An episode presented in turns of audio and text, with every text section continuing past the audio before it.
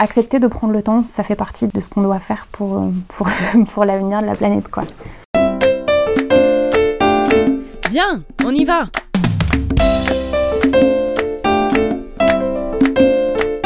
Le podcast des artisans et des paysans en mouvement. La Julio au fil de la Loire.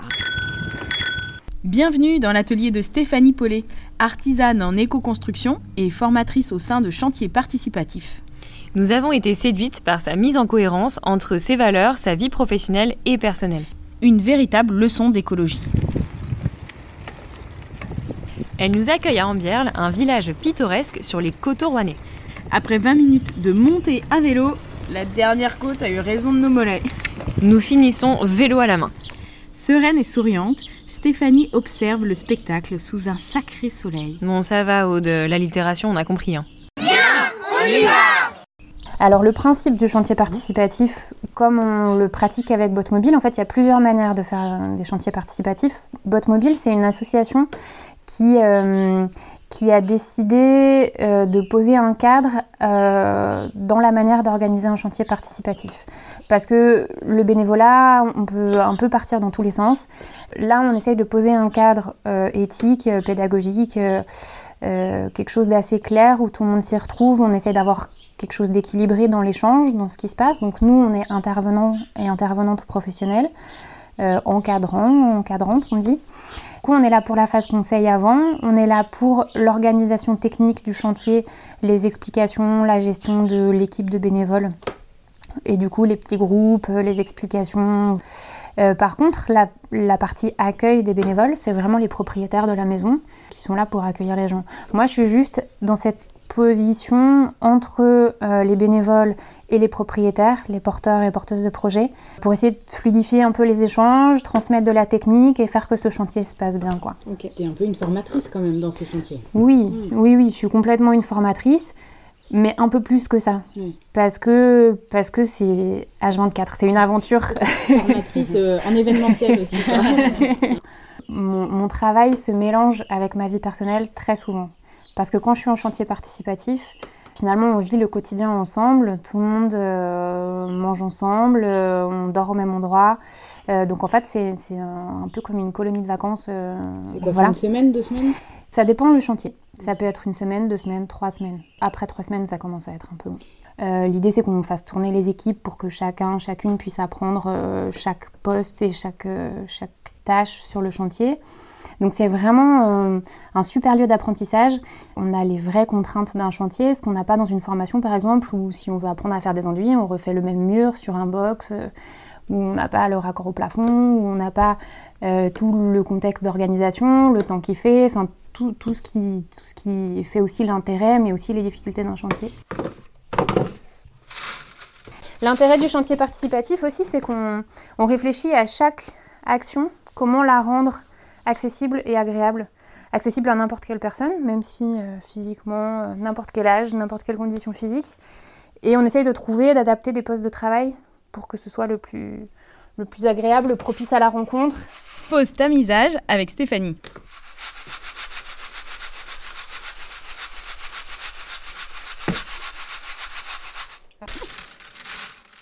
Et c'est quoi tes activités euh, réellement? Déjà, ça commence par euh, rencontrer des gens. C'est chouette ça, ça, on sait faire. Je rencontre des gens, on essaye de voir si euh, les envies qu'ils ont par rapport à leur maison peut coller avec ma, ma manière de travailler.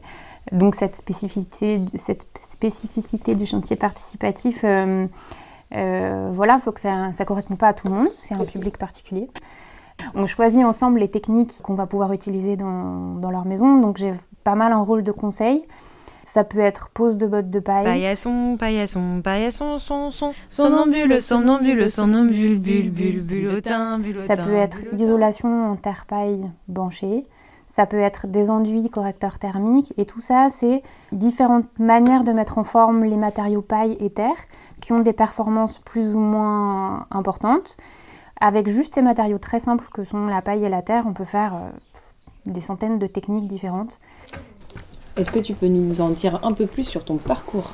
J'ai commencé euh, par faire des études d'architecture.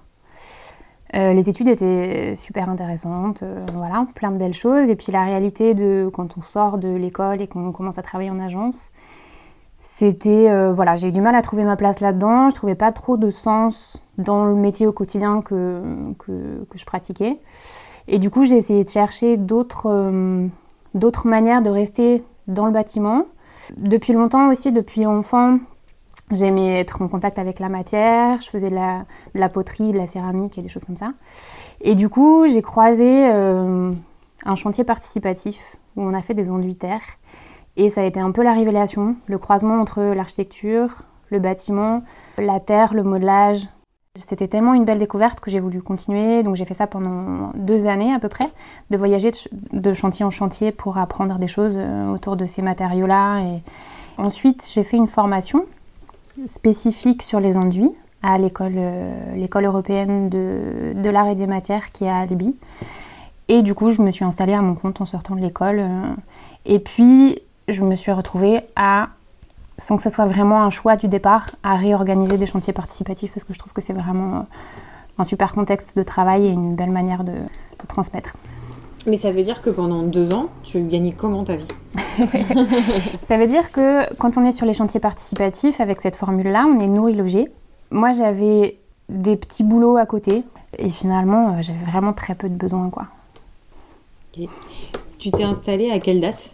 Pendant que je faisais des chantiers participatifs, je faisais déjà des petits chantiers avec un statut artistique parce que j'étais plutôt sur euh, faire des fresques sur les murs. J'ai eu mon diplôme en 2007 et je me suis installée en 2010 avec un statut artistique et après j'ai fait évoluer, je crois que c'était en 2013, euh, mon statut artistique pour passer à un statut artisanal quoi. Et maintenant, tu n'es pas en micro-entreprise, c'est ça?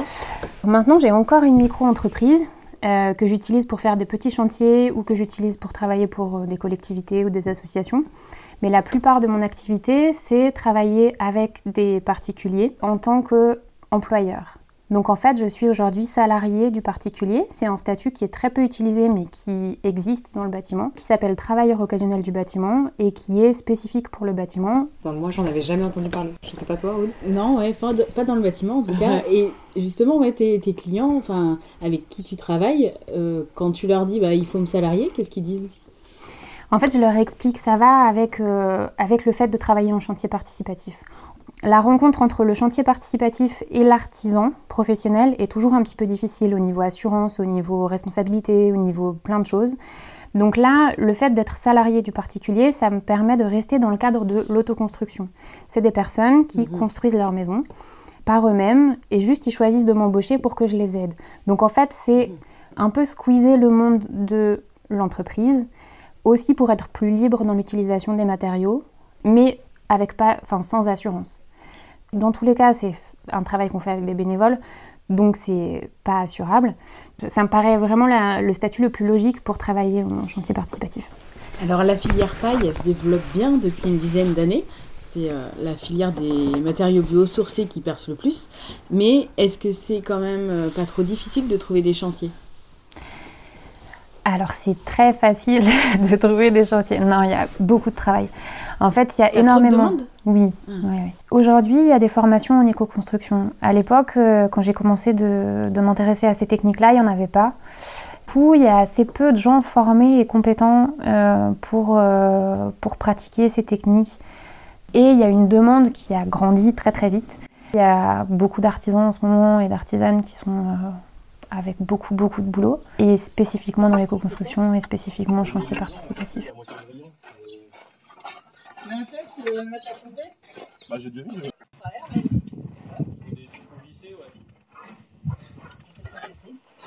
Les techniques que j'utilise, c'est pas des matériaux qui sortent d'une usine et qui ont été euh, pensés et fabriqués pour être efficaces au moment de la pose.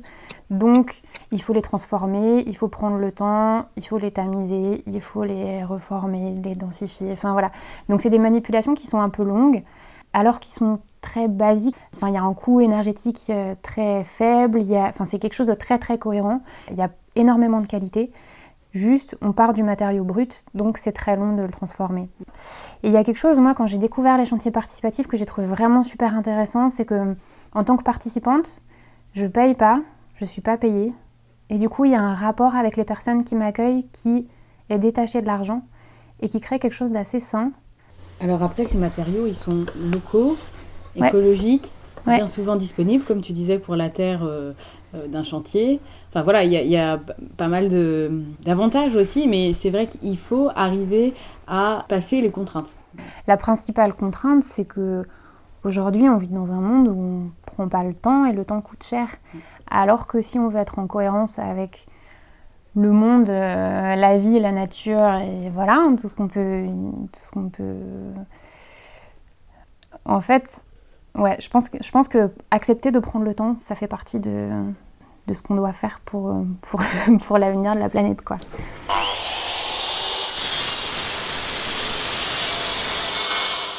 Et alors ici, on est où? Alors ici, on est à Ambière, dans, dans une maison de village, qui est mon espace d'atelier. Quand j'ai racheté cette maison, on a commencé par tout casser, parce qu'il y avait du ciment à l'intérieur, des planchers qui allaient s'effondrer, voilà, donc on a fait un gros travail de rénovation. Et on a isolé la toiture en bottes de paille, par-dessus euh, par-dessus ce qu'on voit là. On a euh, isolé les murs avec un terre-paille banché ou un chaud-chanvre banché selon les murs et selon les, les besoins de performance d'isolation. Donc oui, on voit les enduits. euh, donc ça, ça doit être euh, terre-paille, Tout à fait. Donc derrière c'est ce terre-paille, ouais. couleur de la terre locale. Il y avait euh, quelqu'un qui creusait un étang chez lui et du coup besoin de se débarrasser de la terre. Donc on a récupéré la terre et puis on en a fait autre chose. On a mélangé avec un peu de sable et un peu de paille. Paille, paillasson, paillasson, paillasson, son, Ouais, bah, son. c'est bon, Julia, là, on a compris. Bon, d'accord. Et on est venu recouvrir le terre-paille qu'on voit dans le petit trou là. J'ai Ouais. laissé un, un petit, un petit voit de témoin. La paille euh, qui dépasse. Euh, voilà. Pourquoi t'es arrivée à Ambierle En fait, euh, je suis arrivée en Bierle parce que ici, il y avait il y a toujours, il y a un atelier partagé qui s'appelle la Syrie, avec une association qui s'appelle la Distillerie. Et en fait, c'est une ancienne scierie qui a été rachetée euh, en collectif par euh, une douzaine de personnes pour installer leurs ateliers et mutualiser les espaces de travail. Et moi, je suis arrivée parce que j'ai rencontré des gens qui faisaient partie de cet atelier-là et que ça m'intéressait de travailler en lien avec eux. Dans le village, les maisons sont collées les unes aux autres et chaque, euh, chaque maison avait un petit carré de vigne. On est dans un pays de vignerons. En face là-bas, c'est les monts du Lyonnais. On a le soleil qui se lève euh, là-bas et on appelle ici euh, les montagnes du matin. Nous déambulons sur les coteaux, dans les jardins et le village d'Ambierle. L'ambiance bucolique est propice à la détente, au milieu de la nature, au calme. Et là, un détail saute aux yeux de Julia. Je t'ai prise en photo avec tes chaussettes. On retourne voir le, le stockage justement. Ouais. Et c'est à, à peu près combien de temps en chantier par an? Une vingtaine de semaines concrètes, euh, réelles de chantier. Je sais pas l'équivalent en nombre d'heures, mais pas mal de temps de, de préparation en plus de ça. En fait, on peut pas euh, faire des chantiers en hiver. Ça reste un travail de saison euh, qui démarre en mars-avril et qui s'arrête en, en octobre-novembre. Alors là, on va où? On va dans la partie rez-de-chaussée de ma maison, atelier. Là, par exemple, ces caisses, c'est euh, les caisses de protection. Ici, on a euh, plein de gants euh, pour faire des enduits chauds, des casques anti-bruit, euh, des taloches pour faire des enduits. J'ai encore rêvé d'elle. Pourquoi tu chantes ça, Julia Bah, les frères Taloche Ah oui Ah, mais t'es en mode chanson pourrie alors aujourd'hui, c'est ça Bon, bah accrochez-vous. Des hein. brosses, euh, des truelles, des lisseuses. C'est quoi ton Là, il y a outil des tamis. principal Alors là-dedans, les outils précieux. Alors il y a des truelles, truelles indispensables. Surtout moi ce que j'utilise le plus c'est ça. Alors ça c'est une japonaise, c'est un peu euh, l'outil luxe. C'est une lame en métal avec une poignée et c'est avec ça qu'on applique les enduits de finition. D'accord. Et ça, ça s'utilise avec la taloche. Je rêve aussi. Non, mais on a compris, ça va Hmm, d'accord aussi. Peut-être revenir sur euh, l'association Botte Mobile. Euh, combien vous êtes euh, Voilà, est-ce que c'est national Est-ce que c'est local? C'est une super association. Moi, je l'ai découverte euh, il y a une dizaine d'années. Elle existe depuis 15 ans. Et c'est une association, mais finalement c'est plutôt un réseau de professionnels encadrants, encadrantes de chantiers participatifs. À l'origine, c'était des personnes qui étaient en camion et qui allaient de chantier en chantier pour transmettre les techniques euh, de la construction paille. Aujourd'hui, la construction paille s'est beaucoup développée. Et aujourd'hui, on continue avec cette expérience-là à essayer de faire le mieux possible, à être dans l'échange entre nous à l'échelle nationale. Il y a des personnes qui sont euh, en Bretagne, il y a des personnes dans les Pyrénées, il y a une personne en Dordogne, euh, moi ici plutôt en Alpes. On se voit de temps en temps pour essayer de partager nos moments chouettes, nos trouvailles, nos galères et nos, expériences de chantier. On a un site internet ensemble qui permet de passer des annonces. Quand on organise un chantier bot mobile, euh, les propriétaires de la maison qui vont accueillir le chantier participatif euh, écrivent une annonce qu'on met en ligne sur le site. Et du coup, les gens, pour participer, s'inscrivent en direct L'aspect participatif, tu l'as aussi dans ta vie euh, privée. Est-ce que tu peux nous en dire un peu plus sur euh, la façon dont tu vis? En ce moment, je vis dans une petite maison. Aujourd'hui, on pourrait dire euh, tiny house, mais je ne sais pas si je suis tout à fait OK avec ce mot-là. Ou avec l'effet de mode peut-être qu'il y a autour de, de, ça. En tout cas, c'est une petite cabane autoconstruite qu'on a pensée pour être transportable sur une remorque. Et elle fait combien de mètres carrés? Elle fait 9 mètres carrés et demi. ah c'est vraiment une taille C'est vraiment très petit. Euh, il y a une mezzanine euh, avec un lit euh, en hauteur. Et en fait, c'est une super expérience de revenir à quelque chose de minimum, de minimal dans, dans le besoin, les besoins primaires d'habiter, manger, dormir. et c'est se débarrasser de plein de choses superflues de, de ce que j'ai pu connaître avant. Et je continue quand même à, accompagner des gens à construire des grandes maisons des fois, mais j'essaye de les, de les raisonner, à essayer de dire que si c'est bien conçu, en fait, euh, petit, c'est beaucoup plus confortable et moins cher et moins long. Et, et que finalement, euh, si on veut être dans un sens de l'écologie, construire petit, c'est plus cohérent mm. aussi. Oui, oui. Il y a moins de charges au niveau énergétique euh, à chauffer, par exemple. Moins de ménage. Avec son pull près du corps, son visage fin et ses boucles d'oreilles pendantes, bleues comme ses yeux, on a du mal à imaginer Stéphanie les mains dans la boue à badigeonner des murs. Avec sa douce voix, elle ressemble plus à une prof de yoga ou à une grande sœur qui sait poser les bonnes questions quand on est un peu paumé.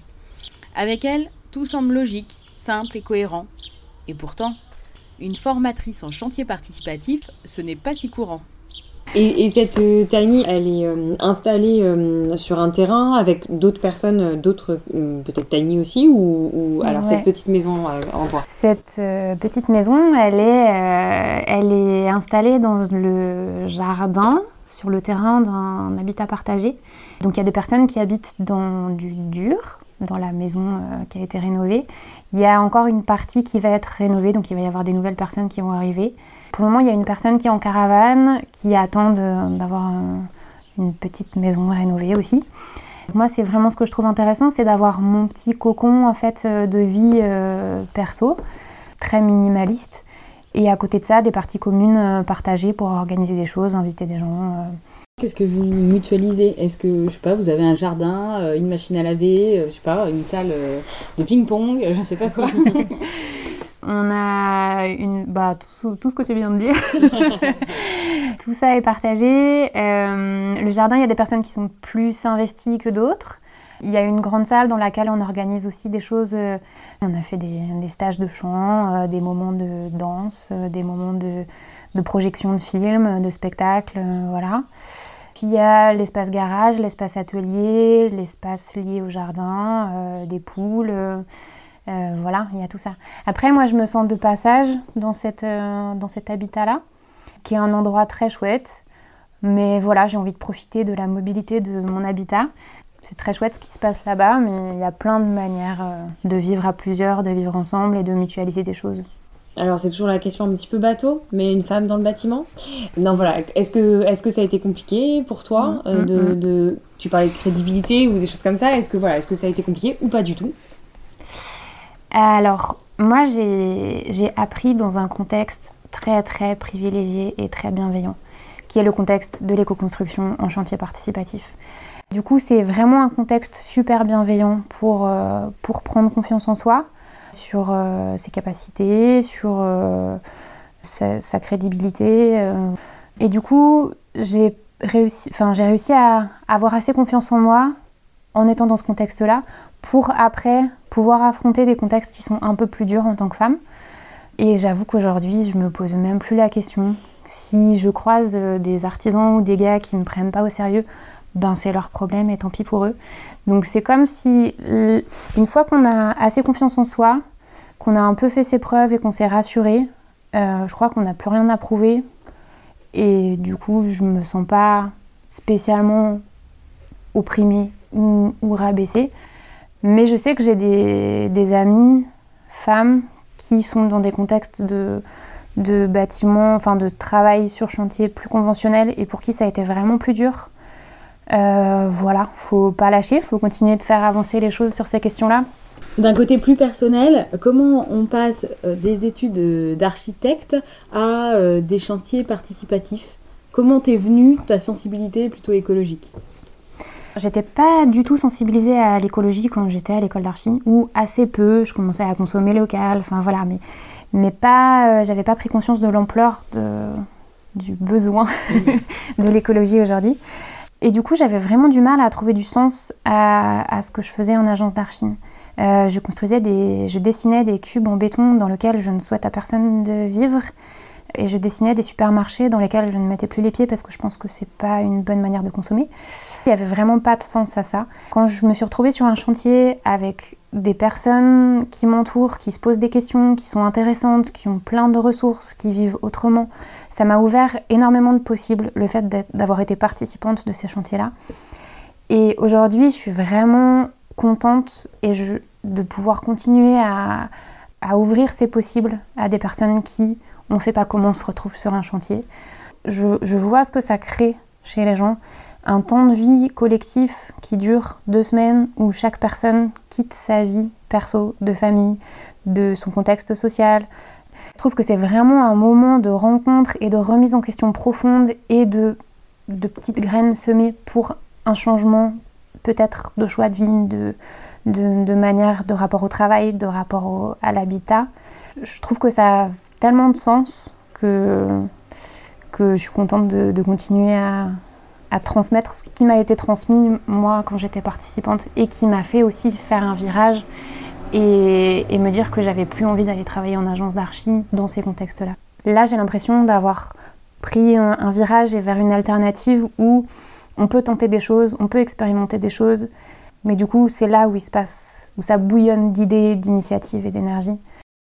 Stéphanie a tout dit. Elle nous transmet sa philosophie et surtout sa démarche constante d'innovation.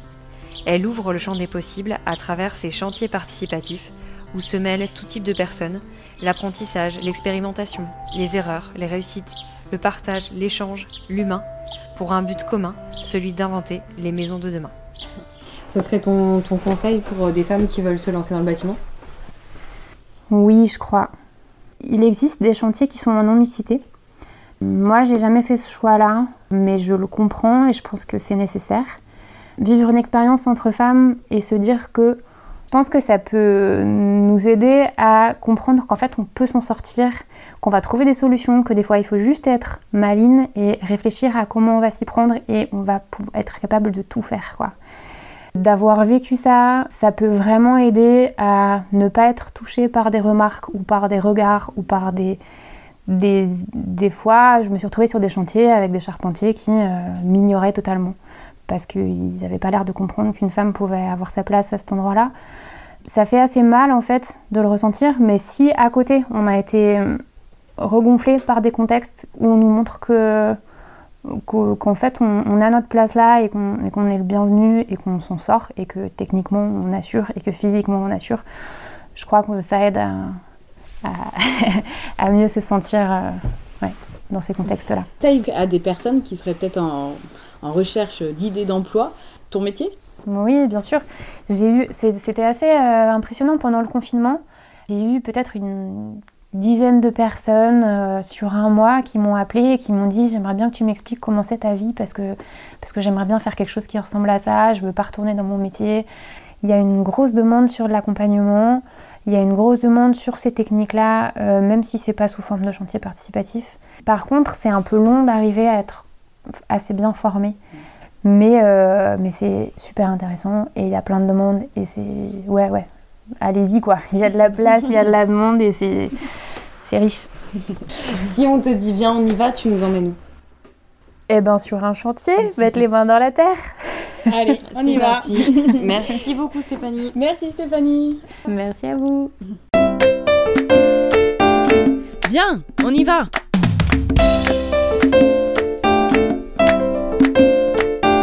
J'ai l'impression qu'il y a plein de choses que j'ai pas dites, mais faut venir quoi. La Julio au fil de la Loire.